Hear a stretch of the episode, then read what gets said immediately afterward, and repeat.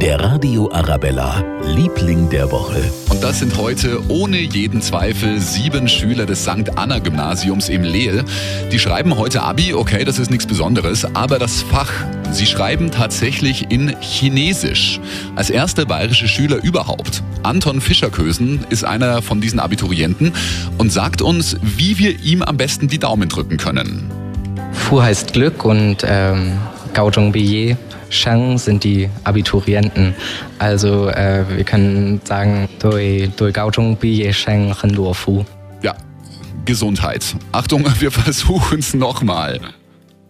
Durch, durch Gaozhong Biye Sheng Hen Luo Fu. Ich, ich krieg's noch nicht hin.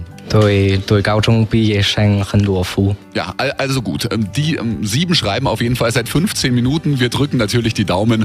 Unsere sieben Lieblingen der Woche vom St. Anna Gymnasium im Lehl, die heute Chinesisch Abi schreiben. Doi Gao Dung Bi Ye Sheng Chan Dofu oder sowas. Der Radio Arabella, Liebling der Woche.